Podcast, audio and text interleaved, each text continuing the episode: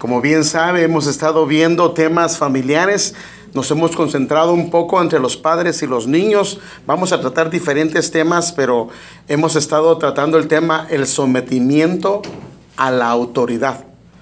Y esta es la parte 3, o sea, voy a hacer un pequeño resumen del, del otro, pero es pequeñito lo que voy a hacer, pero usted puede pedir los CDs, puede hablar con mi esposa y ella se los puede dar. Entonces, vamos a hablar sobre el sometimiento a la autoridad. Amén, ese es el tema que vamos a estar tratando. Y entonces, solo déjeme que estamos grabando para que no se nos pase la grabación. Bueno, el, el texto base que estamos usando es en eh, Romanos capítulo número 13, versículo del 1 al 2, que dice, sométase en la versión BTX, que es la versión ah, literal realmente, sométase toda alma a las autoridades gobernantes. Normalmente dice sométase toda persona, pero realmente la traducción literal es alma. Sométase toda alma, o sea, está hablando de la parte interna a las autoridades que son gobernantes. No solo a la autoridad, sino a la autoridad gobernante. Luego vamos a ver algún poquito de esto. Pero vamos a orar. Padre, gracias por tu palabra. Señor, unge mis labios, Señor. Y pido esta hermosa noche la unción apostólica, profética, evangelística, pastoral, Señor, y magistral, Señor. Sabemos que tu palabra ungida es la que engendra, es la que da vida. Y por eso pedimos esa palabra ungida, Señor. Dame la gracia, Señor, para disertar tu palabra y exponerla a mis hermanos y abre el corazón de mis hermanos, sus oídos espirituales, su mente espiritual, sus ojos espirituales y que su corazón pueda recibir esta palabra, Padre, en el nombre de Jesús de Nazaret lo pedimos y damos las gracias. Amén. Este sometimiento es un principio establecido por Dios. Y cuando se trata de los niños, la autoridad tiene el propósito de establecer y enseñar obediencia. Ese es el propósito de lo que es la autoridad. Ah, el aprendizaje de la obediencia está, por supuesto, íntimamente ligada a la autoridad, pero no solo la autoridad en sí misma, sino una autoridad que se ejerce, una autoridad que gobierna, porque por ejemplo, hay quienes tienen a sus padres que son un símbolo de autoridad, mas ellos no ejercen la autoridad. Entonces ser un símbolo de autoridad no es suficiente. Necesitamos ejercer la autoridad. Porque solo la autoridad en sí misma, sin ejercerla, no crea ningún, eh, este, ningún sometimiento de obediencia en nuestros hijos. Y por eso la falta de sometimiento es el resultado de una falta de autoridad, no posición de autoridad, sino una autoridad gobernante. Dentro, está hablando de la casa. Y si, los niños perciben que no hay una autoridad, entonces ellos terminarán, terminarán ejerciendo la autoridad en casa, no solamente sobre ellos, sino sobre sus padres. Y esto, es lo, y esto se vuelve grave, muy grave. Y esto es lo que vimos. O sea, el resultado de la autoridad en lo que es la voluntad. Esto lo vimos, si se recuerda, hablando de una familia. ¿Qué pasa con una familia? En una familia, el niño tiene su propia voluntad. La niña, hablando de varias o, o solo una, tiene su propia voluntad. ¿Sí o no, hermanos? Porque es un alma individual, tiene su propia voluntad. Cuando nos casamos, el esposo tiene su propia voluntad, ¿sí o no? Y la esposa tiene su propia voluntad. El problema es que si un matrimonio lo corremos así o camina así, va a ser un caos. Va a ser un caos. Entonces, en este caso, los padres se deben de someter entre ellos, primero que nada, en el temor del Señor, unos a otros. Y por eso en Efesios 5:21 dice, sometiéndonos unos a otros en el temor de Cristo. O sea que tenemos que someternos. Ahora, ¿por qué pasa si ellos no se someten? Los unos a los otros. Entonces por eso es que la Biblia dice que cuando se casan son una sola carne. Si no se casan, se quedan en dos carnes separadas. Y al quedarse en dos carnes, entonces cada quien va a tener su propia voluntad y eso va a ser un caos dentro del matrimonio. Entonces, para tener una sola voluntad y una sola autoridad, necesitamos que ellos estén sometidos. Ellos entre ambos y a Cristo. Porque si ellos no están sometidos, entonces eh, cada uno de ellos va a ejercer su propia voluntad en el hogar. Y eso trae muchos problemas. Entonces tiene que haber una sola voluntad, por eso dice, ya serán, ya no serán dos, sino la Biblia dice, serán, ¿qué dice? Una sola carne. Entonces, si es una sola carne, debe ser una sola voluntad. Pero ¿por qué no hay una sola voluntad? Porque no hay sometimiento en el temor de Dios. No machismo, sometimiento en el temor de Dios. Porque en el hogar solo hay una cabeza, no hay dos. Si hay dos, hay dos voluntades. Y si hay dos voluntades, entonces, hermano, va a ser un caos. Entonces, cuando hay una sola voluntad, entonces los padres pueden ejercer su autoridad hacia los hijos. Entonces, ellos no van a ir de un lado a otro, sino van a ir cualquiera de los dos lados, saben que es la misma autoridad, porque viene de una misma voluntad. Hay una voluntad y hay una sola autoridad. Entonces, cuando hay una sola autoridad, entonces se puede ejercer la autoridad y la autoridad va a crear obediencia, un sometimiento a la obediencia. Pero ¿qué pasa cuando cada quien ejerce su propia voluntad y su propia autoridad? Entonces, los hijos terminan siendo desobedientes y grave, hermano. Entonces esto ya lo vimos, hermano, esto ya lo tratamos, pero solo quería hacer un pequeño repaso porque pasó mucho tiempo para que nos reuniéramos siguiendo ese tema. El ejercicio de la autoridad somete la voluntad de los niños en obediencia. Dios no fue su intención que estos niños tuvieran su voluntad libre de obediencia. La voluntad de los niños debe de estar sometida a los padres. Y llega hasta cierto, o sea, y, quiero decir, claro, tiene ah, en, el, en el paso del tiempo los niños van aprendiendo, pero mientras estén bajo su techo, quien manda no es ni la hija, ni el hijo, ni el hija, sino quien manda son los papás. Cuando se van de casa y ellos se pagan sus propios gastos y ellos se, se, mantienen solos, pues lo que le puede dar uno son consejos. Pero mientras estén en casa, ellos no mandan. Discúlpeme, no mandan. Quien manda es papá y mamá. Que mejor me voy a ir, pues que se vaya a ver cómo le va a ir. Porque algunos dicen, allá mi amiga me recibe, mi amigo me recibe, ¿verdad? Que es, pues váyase, a ver cuánto tiempo lo va a aguantar. En casa tal vez no hacen nada y la mamá y el papá se lo aguantan. Pero allá no se lo van a... tres días le van a soportar. ¿Y a los tres días qué dice? ¿El pescado qué? ¿Ah? ¿Cómo es que dice? A los tres días el muerto hiede. Y es cierto. Es cierto. Entonces, ahora, ¿Qué pasa, por ejemplo, cuando los padres que tienen una posición de autoridad, pero por la falta de tener una sola voluntad, la autoridad está dividida? Fíjese, hermano, que este es el problema cuando una pareja se divorcia. Es que este es el problema, mire. Por eso es que cuando una pareja se divorcia, entonces otra vez se vuelve a cada quien con su autoridad. Y por eso es que viene la hija, está con los papás un tiempo. Y como los dos tienen una autoridad separada, esos hijos se meten y hermano, la mayoría de estos hijos que nacen en padres o que crecen en padres divorciados, ellos terminan mandando a los padres. Entonces, ¿qué pasa? Porque como hoy está con la mamá, ella un tiempo. Entonces la mamá, pues no la tuvo mucho tiempo, entonces le da todo lo que le pide. Y otros tres días está con el papá y el papá tampoco quiere, porque si no la niña va a decir, yo no quiero venir contigo. Entonces, ¿qué comienza a hacer los papás? Le comienzan a conceder todos sus deseos al niño o a la niña. Por eso es que cuando hay un hogar divorciado, normalmente los niños tienen un problema. Son rebeldes, muy rebeldes. Por eso es que cuando una persona se va a divorciar, debe de pensarlo. Porque quien va a pagar los platos rotos son ellos. El problema es que ellos comienzan a crecer. Prácticamente el plan de Dios fue que ellos crecieran bajo la voluntad de sus padres y sus padres los supervisaran. Y la voluntad de ellos es sometida a ellos. Ese fue el plan de Dios. Pero cuando ellos están este, separados, cuando hay una división. Ahora, el problema es que algunos no están divorciados, pero están separados.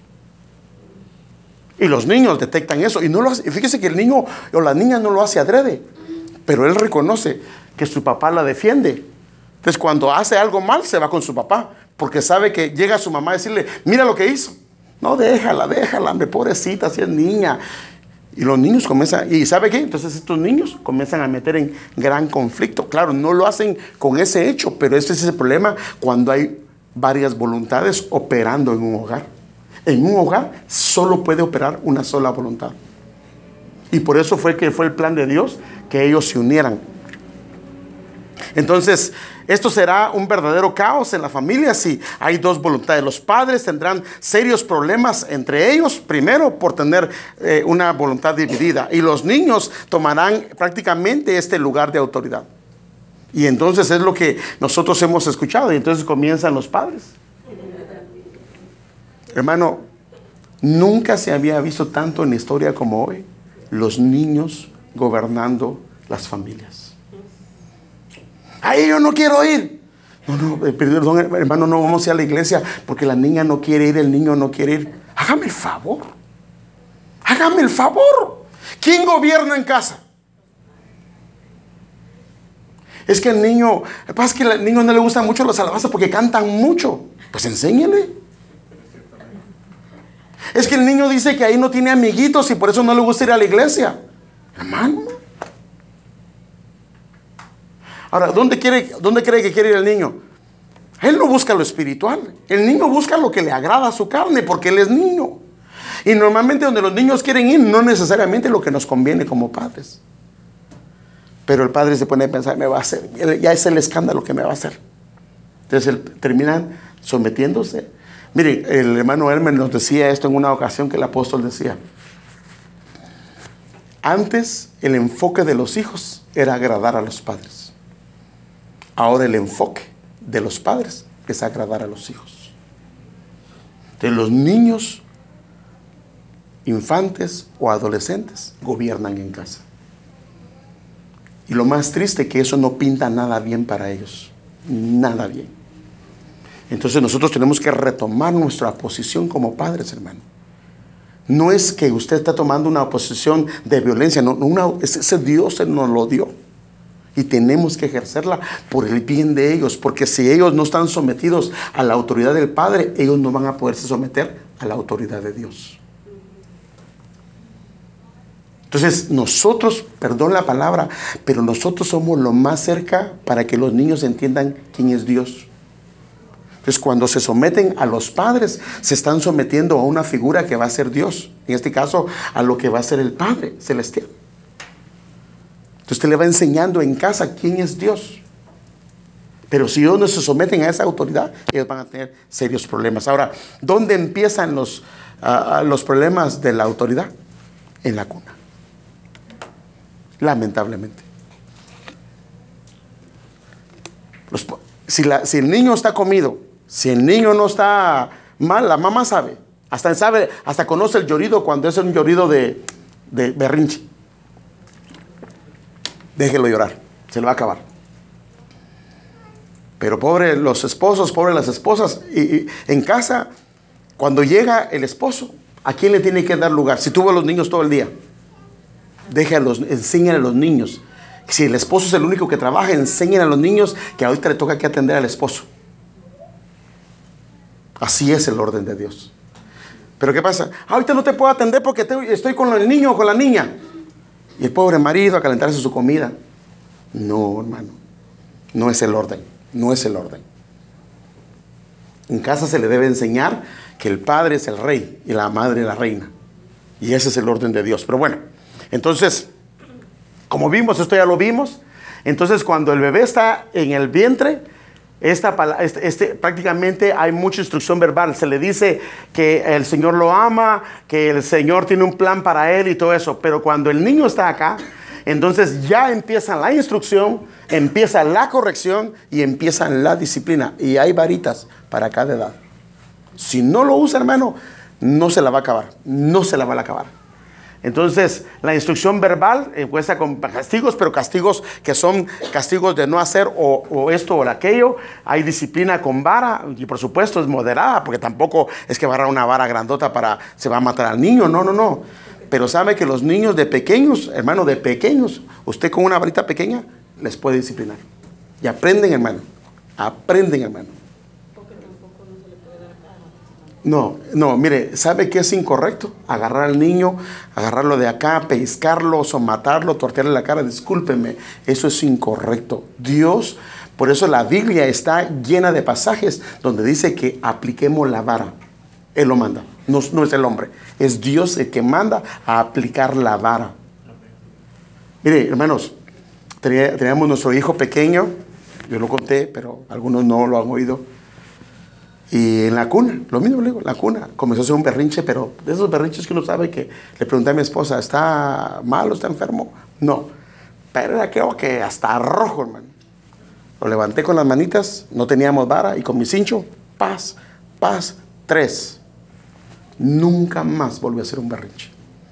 Hermanos, ¿le queremos hacer caso a lo que el Señor dice? ¿Quién conoce, quién conoce a nuestros hijos mejor que nosotros? ¿Nosotros o, Dios? Si Dios dice, corrígelos. Si no los corrigimos, hermano, dice la Biblia que el que no corrija a sus hijos va a ser vergüenza de la madre. Entonces, ahora claro, cada vez más hay menos, menos, hay instrucción, corrección y disciplina, hay vara. Siempre sigue habiendo vara. Hasta esta altura sigue siendo vara. Solo que si se hizo desde pequeño, hermano, y se aplicó como es, al niño casi ni se le... Cuando llega a esa edad, casi es a nivel de instrucción ya casi vara no se le da. Pero hermano, si no se aplica la vara desde acá, ¿sabe qué va a pasar? Ese niño le va a poner en vergüenzas y se le va a salir de las manos. Porque llega un momento que ya no los puede uno controlar. Pero quiere usted, hagamos lo que el Señor dice, hermano, si el Señor lo ha establecido. Ahora, claro, la vara va a ser dependiendo los caracteres. Ya le he explicado que hay cuatro caracteres Está cuatro temperamentos, está el sanguíneo y el colérico. Estos son los más extrovertidos. Estos normalmente son los que más vara se les da, porque son bien inquietos. A estos melancólicos y flemáticos casi no se les da vara, pero la necedad está en el colérico y en el melancólico. La necedad está en ellos. Y muchas veces hay que aplicar. La, la Biblia dice que la, la, necedad está ligada al niño, así lo dice. La necedad está ligada al niño, pero la vara de la corrección la apartará, apartará la necedad del corazón del niño. Eso lo dice la Biblia. Entonces, en ese caso, a esto se le da un poquito más vara. Al que menos se le da es al flemático. Y por eso les decía que muchas veces comparamos a los hijos. Dice, mire mi hijo, bien portadito. Si es un flemático, ya, hablamos de quiénes eran flemáticos y todo eso, y por eso no lo voy a repetir. Si es un flemático, son de esos bien tranquilos, pues si esos ahí lo sienta uno y se puede ir, hermano, se puede ir a algún lado y regresa al otro día y ahí lo encuentra. Ellos hacen caso y son bien obedientes, pero le dice, siéntate ahí. Usted solo dio la vuelta y ya se, ya se movió y anda en otro lado. Y a estos también. Entonces son diferentes, entonces se aplica la vara diferente y la corrección es diferente. Entonces, en este caso, estos dos son los más desordenados y son los que más travesuras hacen normalmente. Entonces la Biblia dice, Dios le asignó a los padres la labor de restauración de los hijos a través de la palabra de Dios. Es un repaso de lo que vimos, hermano. La ley, en Salmos 19, 7 dice, la ley del Señor es perfecta, que restaura el alma. ¿Qué es lo que restaura el alma? Es la palabra del Señor. El Señor nos habló hoy. Es la palabra, la que sana, la que restaura, la que limpia. El testimonio del Señor, eh, del Señor es seguro que hace sabio sencillo. Otra versión de este pasaje, perdón, otro pasaje dice, ¿con qué limpiará el joven su camino? Que dice con guardar su palabra. Y esta palabra joven ya le enseñé que la palabra joven es la palabra naar, que este, este significa un muchacho que es desde la edad de la infancia hasta la adolescencia. Entonces, desde la infancia, por eso es que Timoteo dice que desde el vientre él fue instruido, hermano desde el vientre. Ya, le enseñé con las palabras hebreas y griegas qué es lo que significa esto. Entonces, ¿cuál es el crecimiento correcto de parte de Dios? En Lucas 1.80, hablando la Biblia de Juan el Bautista, dice esto. Y el niño, paidón, esta palabra niño en el hebreo es, eh, perdón, en el hebreo, en el griego es paidón. Y el paidón es este. Mire, pues. Este se, en la Biblia le llama brefos, por eso es que es importante entender un poquito esto, porque sabemos a qué escrituras aplican para qué edades de niños. Y el paidón es este. Entonces, cuando la Biblia está hablando de Juan el Bautista, está hablando de este paidón. Le enseño esto para lo que le voy a mostrar. Entonces, y el niño, el paidón de esa edad, que prácticamente estamos hablando de un niño así, crecía y se fortalecía en espíritu.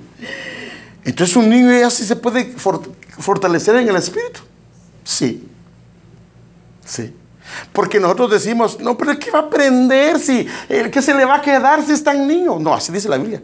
Que Juan el Bautista, ahora, Dios no hace excepción de personas. Mire, esta palabra paidón significa niño pequeño es este, está infante, muchacho, niña crecida a medias. Entonces, inmaduro, niño, hijito o hijo o muchacho. Otra versión de este pasaje dice, el niño, o sea, el paidón, crecía y se hacía fuerte espiritualmente.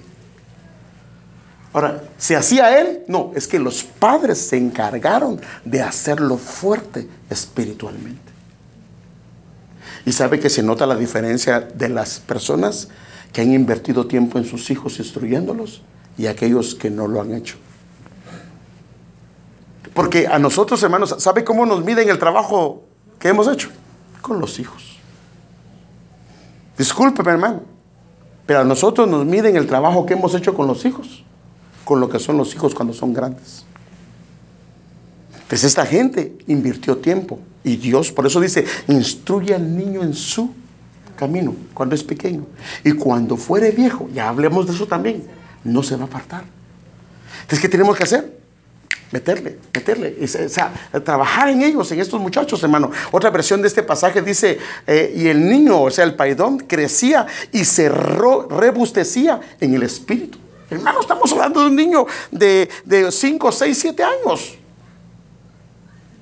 Sí se puede, sí se puede. Pero los padres tenemos que tomar conciencia del papel tan importante que tenemos. Mire, como el, hombre pecó en el Edén, entonces el alma, toda alma viene distorsionada. Entonces, el propósito de Dios es que los padres restauraran el alma de los hijos. Pero como los padres no lo hemos hecho, entonces por eso Dios viene y levanta pastores para restaurar el alma de sus hijos. Pero el, el, orden original es que los padres trabajen en los hijos. El padre espiritual de los hijos debería ser el padre, el padre biológico. Pero mire pues, ¿qué hacemos nosotros?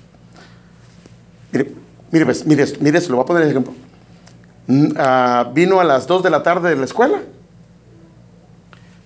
Y mami, me quiero ir a jugar. No, no, no, no, no. No, hasta que no haga su tarea. Y al otro día se levanta temprano y dice, yo no tengo ganas de ir a la escuela hoy, mami. ¿Qué hace? No, no, no, se levanta porque... Ahora, ¿por, qué invierte tiempo y por qué se esfuerza en, instruirlo? Porque quiere un futuro para él. Pero hablando de la Biblia, de lo que es el Señor, ¿cuándo se ha sentado? Le ha instruido. dice, no, no, no, mi hijo, te voy a enseñar la Biblia todos los días, te la voy a repetir. Te voy a enseñar salmos, te voy a enseñar versículos. Hermano, los hijos no saben ni, qué, ni cómo está dividida la Biblia.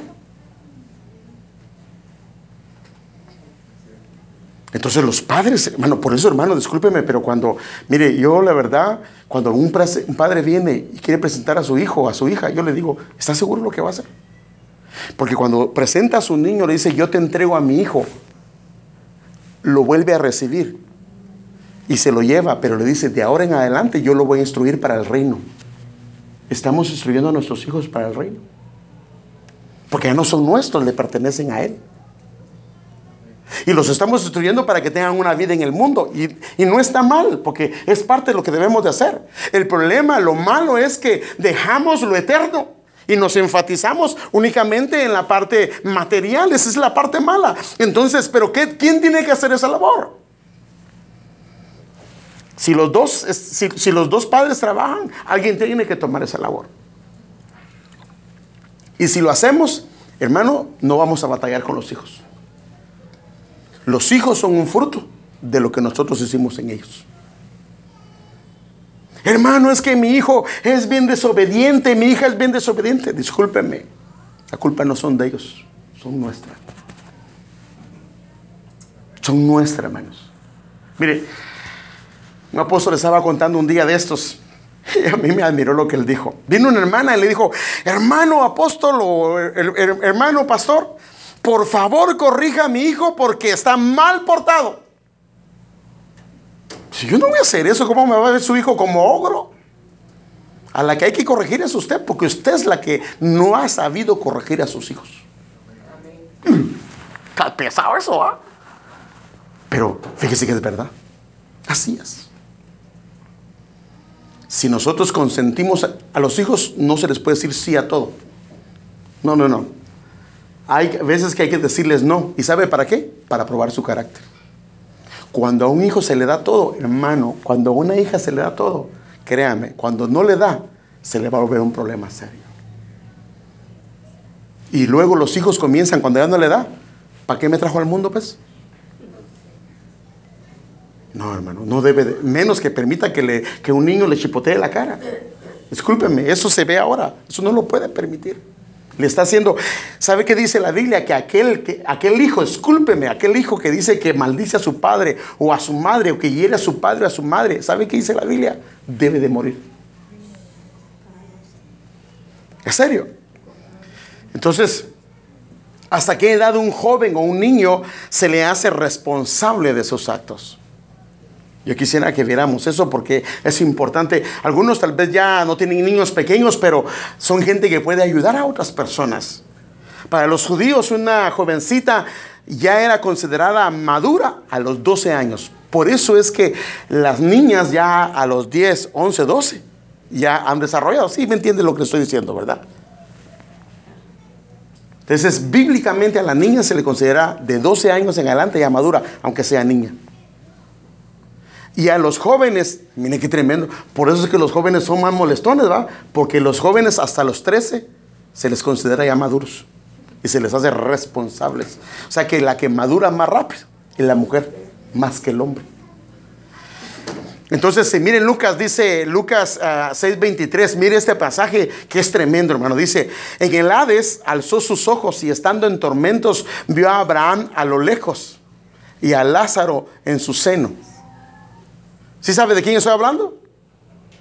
Del hombre que había, había Lázaro, que era un mendigo, y estaba el rico que estaba en el palacio. A ese, dice que el rico en el Hades alzó sus ojos estando en tormentos, estaba en tormentos, estaba en, estaba en el infierno, y a Abraham a lo lejos y Lázaro en su seno. Y gritando el, el rico, Dijo, Padre Abraham, ten misericordia de mí y envía a Lázaro para que moje la punta de su dedo en agua y refresque mi lengua, pues estoy en agonía en esta llama.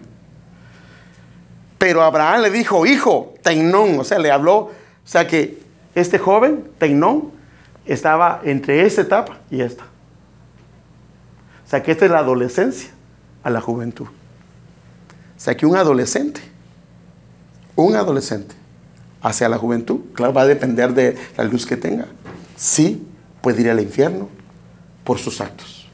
Yo sé que es un poco fuerte lo que estoy diciendo, pero yo tengo que decírselo, hermano. Tengo que decírselo, porque a veces nosotros nos preocupamos en nosotros, pero se nos olvidan nuestros hijos. ¿Sí? Entonces, por eso le estoy enseñando esta escritura. Estoy enseñando esta escritura. Dice, pero Abraham le dijo, hijo, teinón, recuerda que durante tu vida recibiste tus bienes y Lázaro igual males, pero ahora él es consolado aquí y tú estás en agonía. O sea que una persona adolescente que es considerado un tecnón, eh, prácticamente lo que estamos viendo ya es considerado responsable. Y quiero mostrarle algunas etapas que los judíos consideraban así. A los cinco años, mire qué tremendo. Estos son, este, estos están, estoy hablando de cosas que sacamos de los, de los documentos judíos. A los cinco años al niño se le enseñaba la lectura de la Biblia. Antes se le enseñaba con ejemplos y palabras, pero a los cinco los niños empezaban a leer la Biblia. Yo no sé, mis hijos, hermano, pero de verdad, escúcheme bien lo que le voy a decir. Yo entendí esto gracias a la enseñanza que nos dieron. Pero mis hijos, hermano, siendo jovencitos, al menos si me la hicieron, no sé, pero siendo jovencitos leyeron por lo menos dos veces la Biblia completa. Yo les preguntaba cuando llegaba a mi casa, ¿qué leíste? Como yo, ahora, yo si yo la había leído, yo sabía más o menos si me podían mentir o no, porque también si uno no leyó la Biblia, pues ahí se le, le sacan una historia. Y aquí están, y dice, no le puedo mentir, aquí están ellos. Yo sabía si me estaban engañando. Si ya no lo hacen ahora, ya son adultos, ya es su problema. Pero al menos desde niño me preocupé, me preocupé. A veces me miraban un poco cruel algunos familiares, ¿va? es que eres muy cruel. No, porque yo sé que tenemos que, cuando nos presentamos, tenemos que prepararlos para Él. Hermano, queremos que nuestros hijos sean siervos de Dios y nunca le enseñamos nada de Él. Discúlpeme, ¿cómo? Queremos que sean hombres de Dios, mujeres de bien, hombres de bien. Tenemos que enseñarles.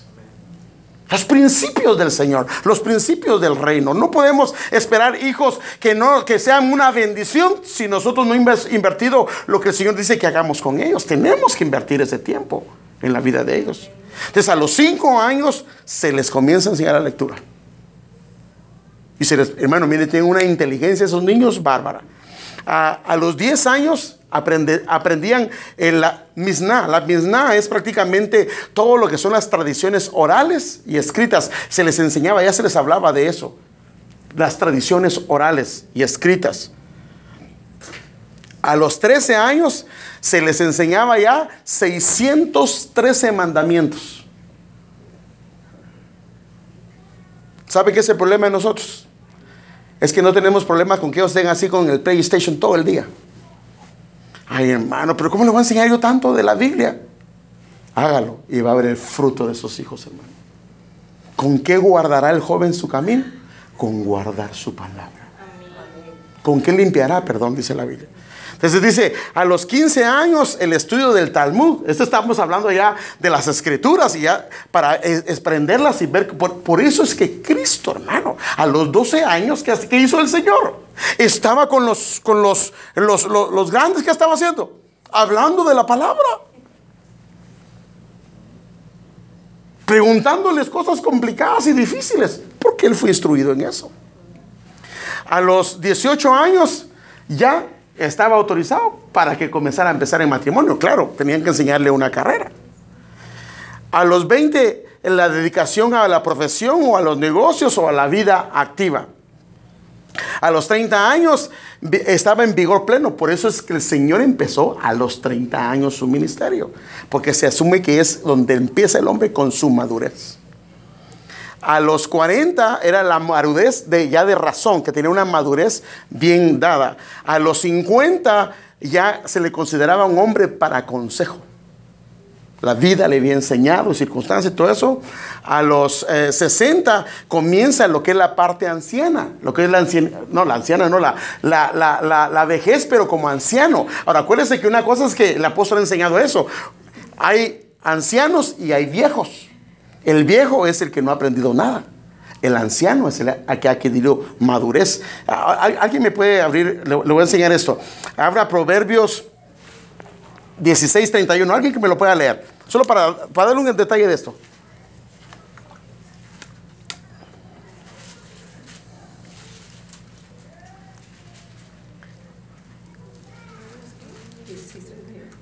O 16, o, o lea primero Proverbios 20, 29.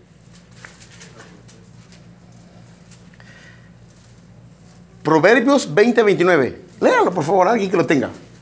Sí, léalo. La gloria de los jóvenes es su fortaleza y la hermosura de los viejos la vejez. Ahora, esto se oye bonito. Y entonces dice, antes me habéis llegado viejo, ya tiene su hermosura y su sabiduría. No, no es cierto. Porque hay viejos que, que están muy mal. Aunque ya son viejos. Pero entonces esto nos lo explica Proverbios 16, 31. ¿Cómo es que se debe llegar a ser anciano? Lea Proverbios 16, 31. Las canas son una corona de gloria que se obtiene por llevar una vida justa. Ah, ¿ve cómo dice ahí? Las canas son una corona de gloria que se obtiene por llevar una vida justa. No es solo el que llegó por, no es por señorío, a que llegó a los 60 y ahora es un anciano que es sabio. No, no, no, no. Si no ha caminado en una vida justa, no es una corona. Mire la que dice esta versión. Dígalo. Dice, corona de honra es la vejez que se hallará en el camino de justicia. Ya, o sea que la persona realmente es una, un anciano sabio, es un anciano que tiene una corona de gloria si se ha mantenido en el camino de justicia. Y la Biblia dice que cuando el Señor haga volver el corazón de los padres sobre los hijos rebeldes, es de los padres justos. Por eso es que la justicia es importante. Bueno, pero no solo quería darle ese detalle porque es importante eso. A los 70 se le llama la edad gris porque todo el pelo está gris. A los 80, ancianidad avanzada. A los 90, encorvado. Así es como lo ven los... los, los no, y es cierto, algunos también... No, no, no, no, Ya están viendo cómo se miran. No, no, no, no, no, no. Estoy hablando de, esta, de, lo que, de, de las etapas como la ven los judíos, ¿ya? Y mire, esto está más cruel. A los 100 como si que estuviera muerto e ido y quitado del mundo.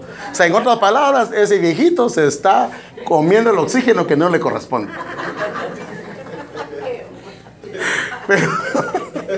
porque ya no estamos en la etapa de los patriarcas, ¿verdad? Pero, pero, pero sí es importante eso. Pero bueno.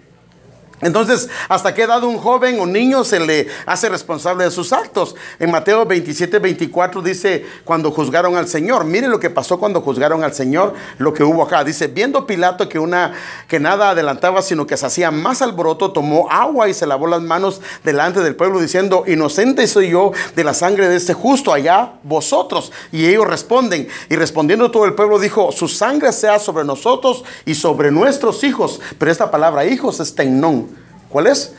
El adolescente a la juventud.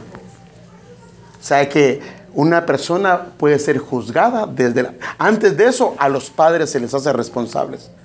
Pero después de eso no se les hace responsables a los padres, sino son a los hijos.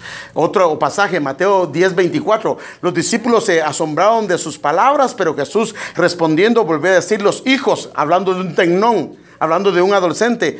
Cuán difícil es entrar en el reino de Dios a los que confían en las riquezas. O sea que a uno que es tecnón, que ya es un adolescente a, la juventud, se le puede eh, eh, eh, limitar entrar al reino de los cielos y puede tener problemas de avaricia y problemas de codicia. Ah, segunda de Pedro 2.14. Estoy hablando de los pasajes para que vean que sí son responsables. El problema es si no hemos invertido tiempo. Por eso es que tenemos que clamar por nuestros hijos. Pero hermano, pero son mis hijos, son mis hijas, sí. Pero delante de Dios hay una edad en la que ellos son responsables. Y si se mueren, pues tenemos que clamarle a Dios, hermano. Entonces tienen los ojos llenos de adulterio, se sacian de pecar, seducen a las almas inconstantes, tienen el corazón habitado a la codicia y son hijos. Y habla la palabra teinón. Lástima que no le puedo mostrar las, pero son hijos de maldición. O sea que una persona, imagínense una persona a esta edad, de aquí para acá, se puede convertir en un hijo rebelde y rebelde feo, hermano. A Juan 3:10, le estoy mostrando las palabras. En esto, eh, eh, en esto se manifiestan los hijos de Dios. O sea que un joven adolescente hacia la juventud puede ser un hijo de Dios puede comenzar a, caminar en una estatura diferente con Dios y los hijos del diablo. O sea que, mire, la Biblia ya diferencia de esta edad, si se va hacia el mundo, los identifica como hijos del diablo. Ahí están las escrituras, ¿no? por eso le estoy poniendo las palabras, usted las puede inclusive buscar en un diccionario strong. En, Colosenses 3:20 dice, hijos, está hablando Pablo, dice, y está hablando, la, usa la palabra tenón, obedeced a vuestros padres en todo, porque esto agrada al Señor. Eso significa que los hijos adolescentes hacia la juventud ya pueden agradar al Señor. Pero si lo pueden agradar, ¿qué también pueden hacer? Desagradarlo. Antes de eso no, porque los padres son responsables de ellos. Cuando el hijo se porta mal, a quien desagrada es el padre, está desagradando a Dios por no corregir o no instruir o no cuidar a su hijo. Eh, otro Lucas 1.17, e irá delante de él con el espíritu y el poder de Elías para hacer volver los corazones de los padres a los tecnón. O sea que prácticamente los que se rebelan y si por falta de instrucción son los tecnón, son los adolescentes. Y de los rebeldes, aquí dice, mire, entonces la gente dice, es que se va a volver los hijos a mí. Así es la promesa del Señor. No, no, no. Si el Padre no vive en justicia, eso no es promesa. Para que los hijos se vuelvan al Padre, porque es la promesa de Dios, el Padre tiene que vivir en prudencia, o sea, en justicia. Tiene que ser un hombre justo. Entonces aquí una gente reclama, hermano, pero Dios prometió que mis hijos iban a volver a mí. Sí, pero si vives en justicia. Esa es la promesa de él. Ahí está, claro. A Efesios 5:8, porque en otro tiempo erais tinieblas, mas ahora sois hijos en el Señor. Andad como hijos de luz. O sea que a los hijos Teinón ya se les, eh, eh, eh, se les evalúa si están caminando en tinieblas o están caminando en luz. Y mire, también ellos ya pueden esforzarse. Primero Timoteo 2.1 dice, tú pues, hijo mío, un tecnón, esfuérzate, hablando de Timoteo, esfuérzate en la gracia que es en Cristo Jesús. O sea que a un joven ya puede esforzarse y se le va a demandar si no se esforzó buscando al Señor. O sea que si un adolescente muriese, hermano, qué tremendo. Si un adolescente muriese no conociendo a Dios, rebelándose en contra de Dios, puede ir a parar al infierno. ¿Cómo es posible? No. Pues hermano. Por eso es que necesitamos hacer un trabajo fuerte, hermano. Eh, segunda de Juan 4 dice, mucho me regocijé porque he hallado, ahora, algunos de, tus hijos andando, tecnón andando en la verdad. O sea que un adolescente puede andar en la verdad. Pero quiero, de ese pasaje le voy a hablar ahorita. Ahora, mire lo que dice Apocalipsis. Y ella dio a luz un hijo, un huíos. Estos son, el huíos es el 16. El huíos es el hijo varón, el maduro. Ahora está hablando aquí de madurez en el Señor. Pero mire qué tremendo, este, este pasaje está bien hermoso, hermano. Dice, y ella dio a luz un hijo, huíos, varón, que regirá con vara de hierro a todas las naciones, y su hijo, el tecnón, el joven, fue arrebatado para Dios. O sea que pareciera entonces que llegando a una estatura en el Señor como un joven, la persona puede ser arrebatada. O sea que yo antes pensaba que solo los hijos que llegaban a la estatura del varón perfecto eran arrebatados. Pero ahora yo entiendo acá por esta escritura que media vez, porque una persona creció, aún siendo un joven, pero ya es maduro en el Señor, puede ser arrebatado. O sea que aunque no alcancemos la estatura de Cristo en su plenitud, pero ya cuando llegamos a la estatura de un tecnón, de un joven que está buscando al Señor, entonces eso es posible. Entonces, y traían, y se dice, y le traían a, los niños. Ahora estos, mire, estos son los que le corresponden al Señor. Estos son los que tienen ganado el cielo. Déjeme, 17, déjeme. Entonces, estos son los brefos. ¿Quiénes son los brefos? Los brefos son estos. Son los recién nacidos. Y le traían a sus niños muy pequeños, por eso dice muy pequeños, pero eran recién nacidos para que les tocara, pero al ver, esto, para al ver esto los discípulos lo reprendían. Mas Jesús llamando a su, a su lado dijo, dejad que los niños, o sea, está hablando de los niños, de Espaidón otra vez, vengan a mí, no se los impidáis, porque de, los, de ellos es el reino de los cielos. O sea que si un niño uh, infante se muere, a él le corresponde el cielo, porque no tiene entendimiento, no está consciente de lo que es la verdad de lo que es la mentira. Sí lo hace, lo practica, pero Dios sabe que no son sus padres los que han tenido el problema. Entonces aquí lo puede ver. Entonces está un brefos y un paidón. Ahora aquí quiero enseñarle algo. Ahora miren mujeres o iglesias, y esto es lo que, que Dios nos ayude, hermano. Mujeres o iglesias que criaron hijos para Dios hay una controversia entre los eh, estudiosos de la Biblia si este pasaje es dado a una persona, a una mujer, o si es dado a una iglesia. Y algunos creen que es a una mujer, una mujer piadosa, y algunos creen que es a una iglesia. Pero fíjese que si fuera una mujer, mire lo que dice, mire lo que dice, este está hablando el apóstol Juan, el anciano. Ya en su, en su última etapa, el, el apóstol Juan dice, a la señora elegida. ¡Wow! Y a sus hijos. Mire, ¿quiénes eran? Los hijos eran Tecnón, a quienes yo amo en la verdad, y no solo yo, sino también todos los que han conocido la verdad. A causa de la verdad que permanece en nosotros y estará para siempre con nosotros. Sea con vosotros gracia, misericordia y paz de Dios Padre y del Señor Jesucristo, Hijo del Padre en verdad y en amor. Mucho me, regocijé porque he hallado a algunos de sus hijos, Tecnón, andando en la verdad conforme al mandamiento que recibimos del Padre. Ahora quiero enseñarle esto. Como madre, sí puede trabajar en los hijos adolescentes a la juventud. Y hay que pedirle a Dios misericordia. Y si se puede Mire lo que dice, estos hijos, con, hijos o hijas, porque cuando la Biblia usa el nombre de hijos también está refiriéndose a las hijas. Estos hijos conocieron la verdad en este pasaje. Por eso se lo leí, pero estos hijos que la verdad permanecía en ellos, siendo tenón, siendo adolescentes a la juventud. O sea que la verdad sí pueden conocerla, la verdad sí puede permanecer en ellos, pero mire el número tres. Y estos hijos andaron y caminaron en la verdad. Entonces, al hacer ellos esto, hermano, prácticamente, por eso es que, hermanos, qué tremendo, hermano, una mujer piadosa puede hacer que sus hijos y sus hijas conozcan la verdad, que la verdad permanezca en ellos y que ellos caminen en la verdad. Pero una iglesia también puede crear hijos de Hijos que puedan conocer la verdad a través de la exposición de la palabra. Que puedan, hermano, a, permanecer en la verdad y que puedan caminar en la verdad. Si es a una iglesia o a una mujer piadosa que este, esta carta está siendo dirigida, nos da esperanza, hermano, que como iglesia podamos presentar hijos que para que sean arrebatados, porque no toda la iglesia se va a ir en el rapto, solo se van a ir los tecnón en adelante. Y que Dios nos ayude a que, hermano, ahora, para que eso se dé, los hijos tienen que dejarse ser enseñados, ¿sí o no? ¿Puede usted hacer algo con un hijo que no le quiere escuchar? Le hago la pregunta. ¿No? ¿O una hija? No.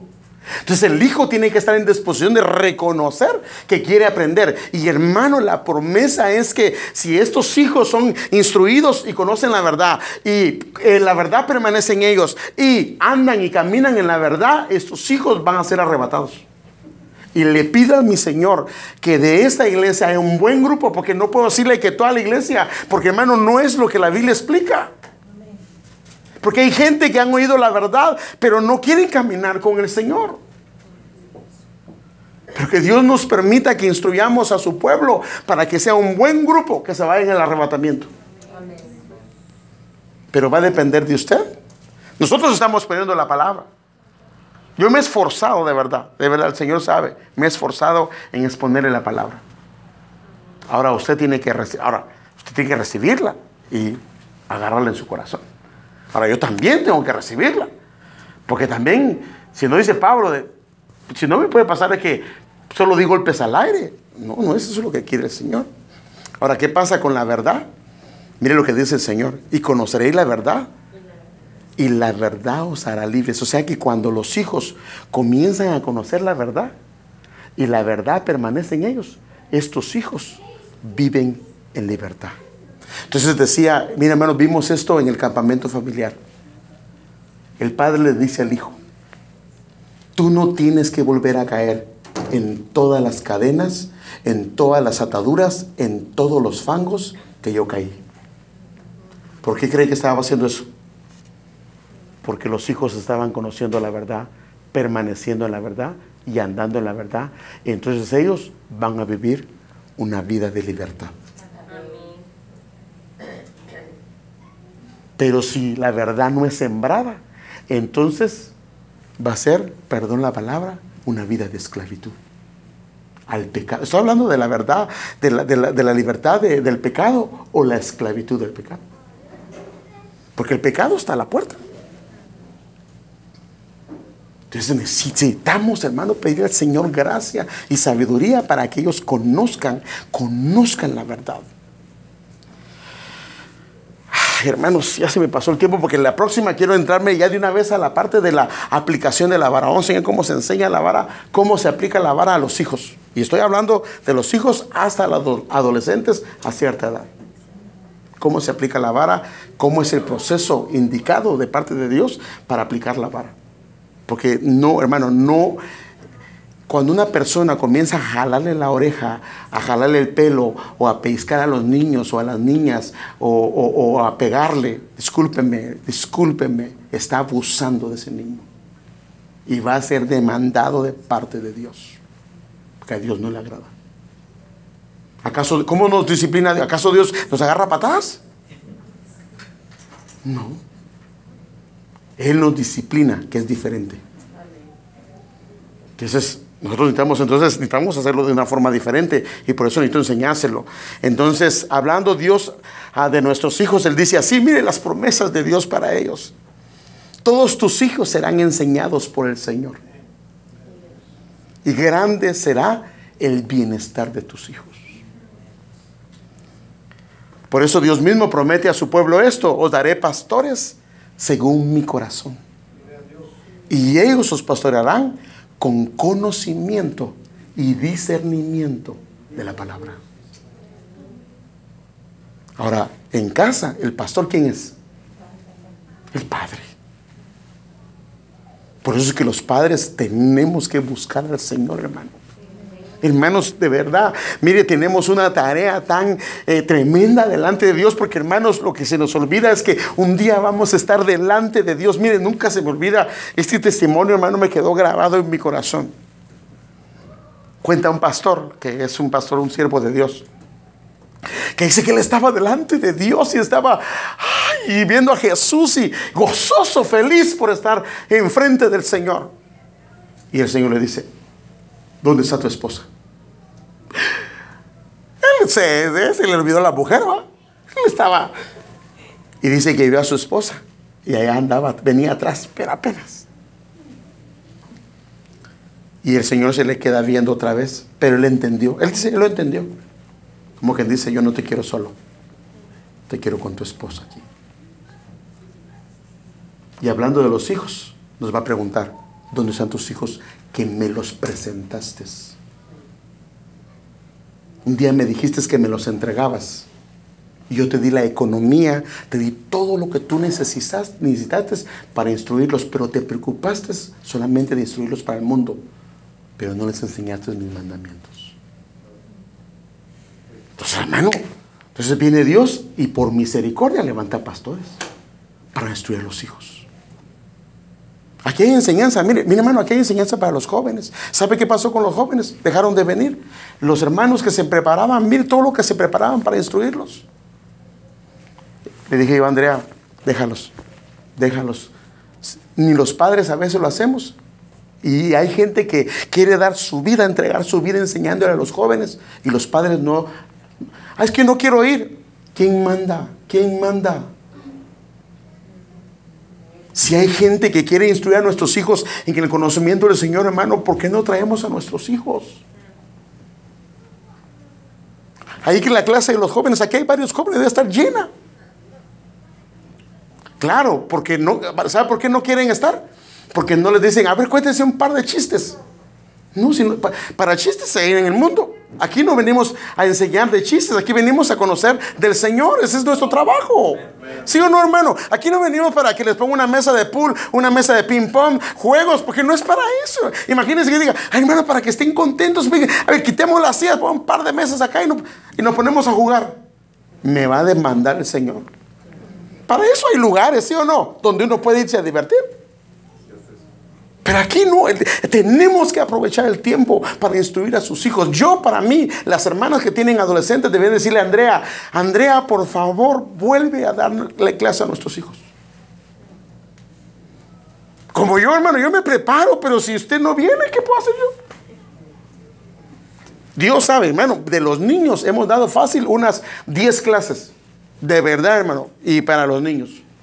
Si usted no está, yo no puedo hacer nada. Yo delante de Dios estoy haciendo lo que, el Señor me dijo, darles el pan a tiempo, la ración que ellos necesitan. Y eso es lo que estoy haciendo. Pero usted tiene que decir, a aquí, Señor. Hermano, discúlpeme, créame, antes no había tipo de mensajes así, no porque queramos creer, no, no, no, ahora ya hay mensajes por varios siervos y siervas, pero antes uno no le enseñaban cómo instruir a sus hijos.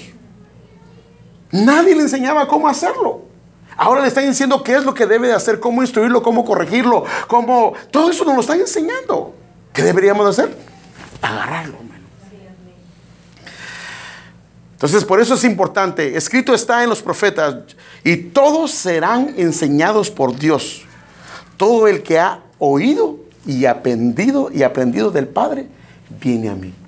O sea que si una persona logra oír a sus padres enseñándole de Dios, estos jóvenes van a terminar viniendo a Él.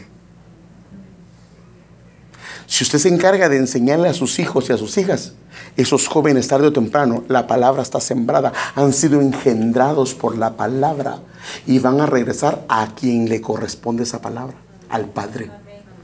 Tarde o temprano, aunque se alejen, ellos van a venir a Él. Entonces, ¿cuál es nuestro trabajo, hermano? Instruyámoslos, traiga. Hermanos, hermanos, traigámoslos a la iglesia. Tenemos tres días, pero el Señor viene pronto, hermano. Viene pronto, hermano. Y solo aquellos que hayan llegado a una estatura se van a ir en el rapto. Los otros van a entrar a la gran tribulación. Hermano, la Biblia dice, hermano, no lo quiero asustar, pero la Biblia dice que va a haber tribulación cual nunca ha habido sobre la faz de la tierra. Y por eso estamos haciendo el llamado. Busquemos al Señor. Hermano, aquí hay días de oración. Aquí hay tiempos para venir a buscar al Señor. Hay tiempos para buscar al Señor de enseñanza, instrucción, alabanza y adoración. Pero usted y yo tenemos que decir, mí aquí, el Señor viene pronto, hermano. Muy pronto. No va a pasar más tiempo del que usted piensa, hermano.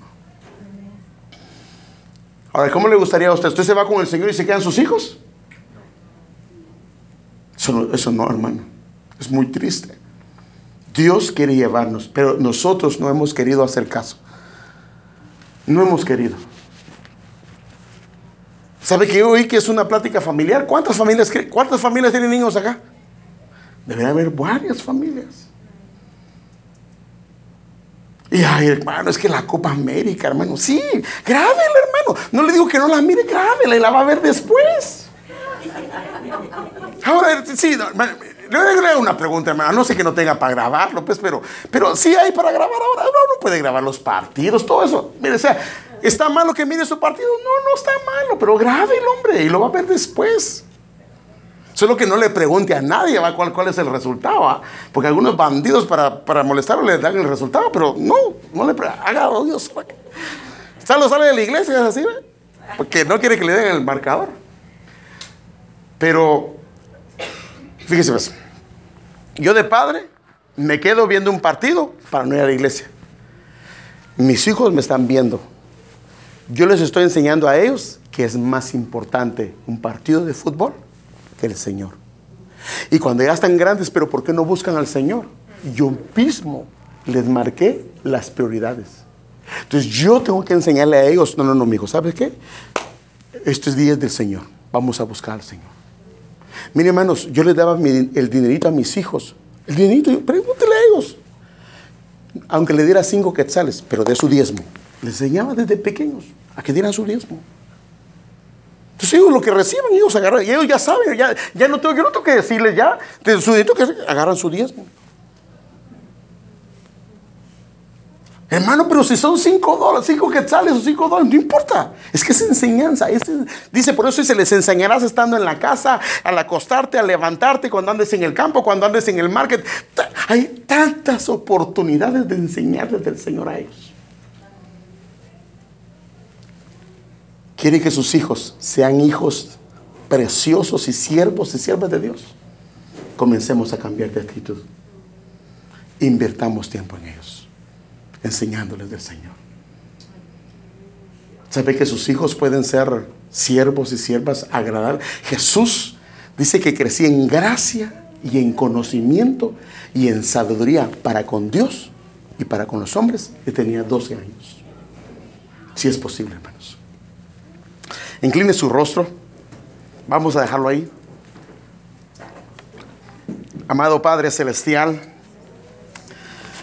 te damos gracias, Señor, esta hermosa noche porque nos has permitido exponer tu palabra.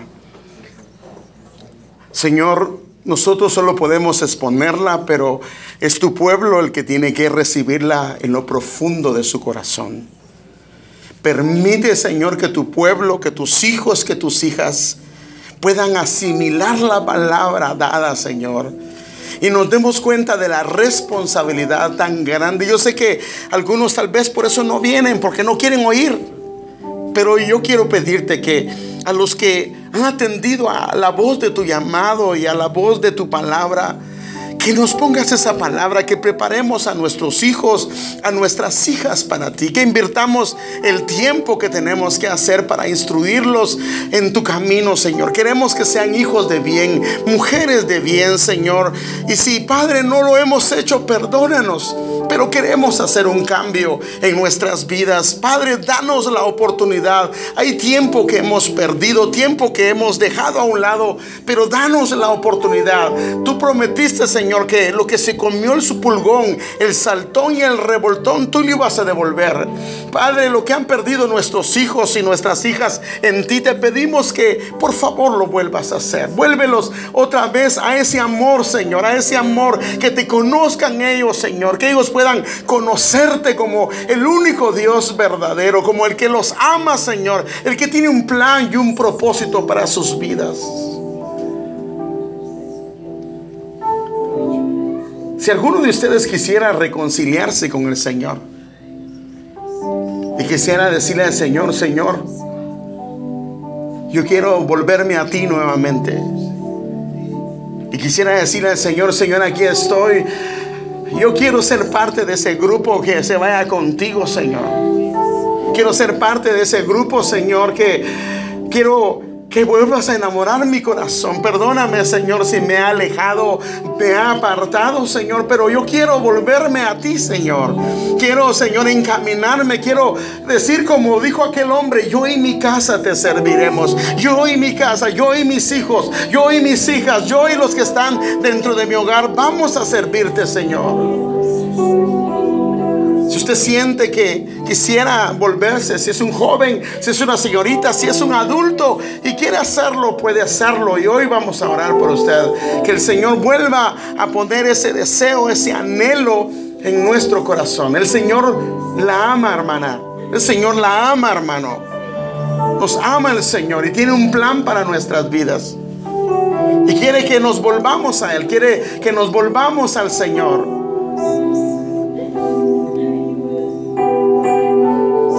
Gracias Señor. Gracias Señor en esta hermosa, hermosa tarde Señor. Venimos delante de tu presencia Señor y estamos agradecidos por darnos la oportunidad Señor de estar acá y escuchar tu palabra. Queremos ser parte de tu iglesia Señor y renueva y vuelve nuestro corazón nuevamente. Por favor Señor